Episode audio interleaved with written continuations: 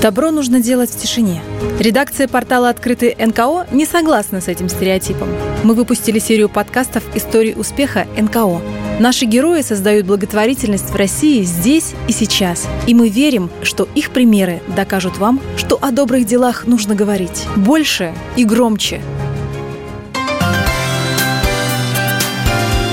Добрые подкасты от открытых НКО.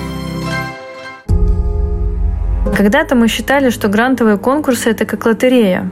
Выиграешь, не выиграешь. Но сейчас мы понимаем, что подготовка любого проекта – это сложный, объемный труд, который объединяет всю команду – Елена Афрова, директор Центра реабилитации животных «Верность» из Ярославля. Вместе с командой единомышленников она с 2016 года спасает, лечит и пристраивает бездомных собак и кошек. Помогает 50 различным приютам, а под опекой верности уже больше трех тысяч животных. Ярославские зоозащитники в золотом списке НКО. Они шестикратные победители конкурса президентских грантов и вошли в топ-100 лучших по результатам реализации проекта проектов, что дает НКО попадание в сотню лучших, почему общественникам важно сохранять репутацию и какие изменения ждут участников будущих грантовых конкурсов. Об этом рассказал заместитель генерального директора фонда президентских грантов Иннокентий Дементьев. В своей работе мы стараемся двигаться эволюционным путем, без каких-то частых пересборок,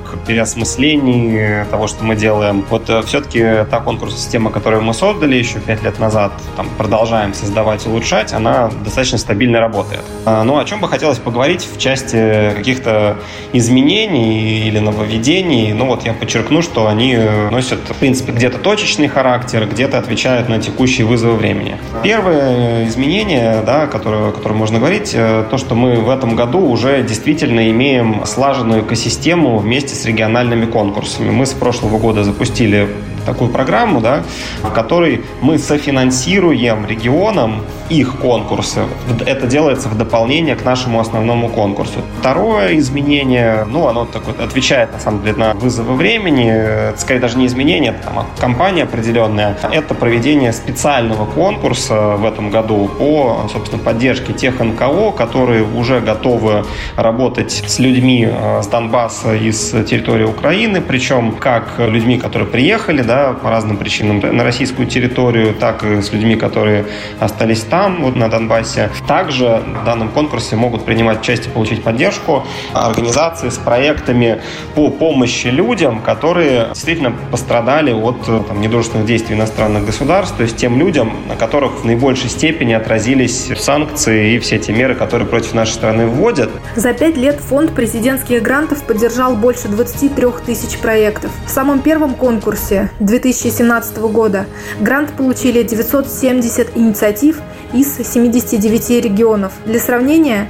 по результатам второго конкурса 2022 года победителей уже 1889, а общее число заявок перешагнуло отметку в 11 тысяч. По поводу изменений сектора НКО, которые мы видим, наблюдаем и, собственно, в которых мы участвуем, видим бурный рост сектора, огромное внимание людей к некоммерческому сектору, огромное желание большого количества людей присоединиться к тем или иным проектам. Есть ощущение, что как раз именно в последние, наверное, 5-7 лет, в принципе, это становится мейнстримом, и очень круто быть, скажем так, в центре вот этого движения. Понятно, здесь не только и не столько наша заслуга, здесь другие другие коллеги тоже активно работают. Что мы видим в части тех заявок, которые к нам приходят? За вот те пять лет, которые мы работаем с проектами, мы, конечно, видим огромное улучшение качества заявок. То есть конкуренция, конечно, стала более серьезная. Ну, конечно, видим, что дало результат обучения социальному проектированию, а, которое, собственно, мы проводим, проводят э, коллеги, ресурсные центры. Вот на последних конкурсах уже действительно понимаем, что мы поддерживаем прям вот лучших, лучших из лучших. Компромиссов уже нет, э, поэтому уровень уровень и качество заявок, конечно, улучшилось.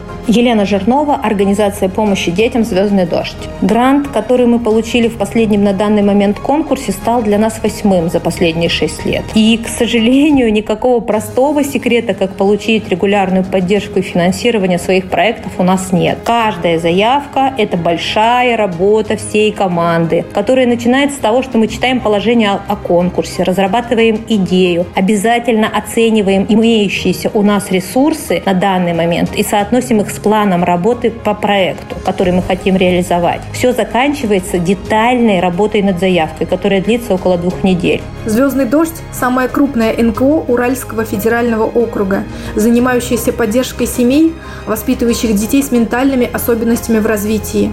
Команда открыла тренировочную квартиру, курсы для мам и пап, организует инклюзивные лагерные смены и развивающие занятия. А еще сумел объединить жителей региона, властей, бизнесменов, творческую молодежь, всех, кто готов помогать детям. Я вообще очень рада за детей и родителей маленьких детей и взрослых детей, которые попадают в «Звездный дождь». Мне очень жаль, что мы не попали, когда были младше, потому что мы жили в другом городе. Скажи, что ты хочешь больше всего сегодня попробовать по своему расписанию? Хоккей, дискотека, игры. Потом душ и спать. А, а, а как ты думаешь, на дискотеке будет медленный танец? Да, очень этого жду. Мы видим, что в некоторых регионах очень тоже хорошо работают с некоммерческим сектором, причем один из ключей к успеху – это работа на уровне муниципалитетов. Сразу видно регионы, где муниципалитеты очень четко понимают, что некоммерческие организации – это действительно те люди, которые на местах делают жизнь лучше. И, допустим, там Ханты-Мансийский автономный округ, Челябинская область, Ленинградская область, Якутия, Белгородская область – вот регионы, которые можно назвать, где такая работа активно ведется. Важно, что организация организации уже понимают, что э, у нас такая достаточно стабильная грантовая система, в ней важна репутация. Елена Афрова, директор Центра «Верность», впервые подала заявку на президентский грант, когда организации было всего 6 месяцев. Сейчас у ярославской команды огромный опыт участия в грантовых конкурсах и опыт побед.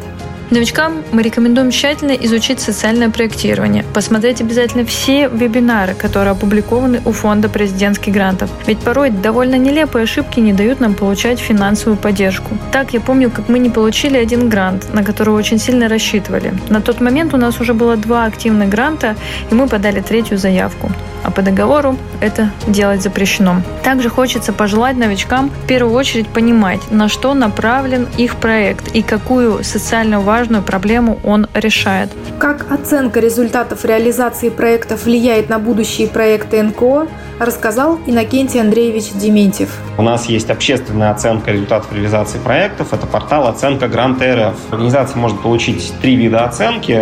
Первое – это проект реализован успешно, зеленая, так называемая. Проект реализован удовлетворительно, желтая. И проект реализован неудовлетворительно, красная. Э, причины нереализации проекта, они тоже зафиксированы на сайте.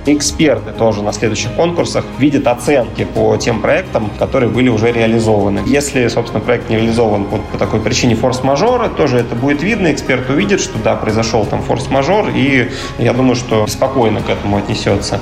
Две другие подкатегории, да, это подкатегория таких злостных, скажем так, нарушителей, то есть э, организаций, которые действительно предприняли какие-то действия, даже незаконные где-то, да, вот по тратам средств гранта нецелевым образом, или еще как, имели какой-то умысел, да, то есть приходили на конкурс изначально зная, понимая, что они ничего хорошего сделать не хотят, хотят просто заработать денег.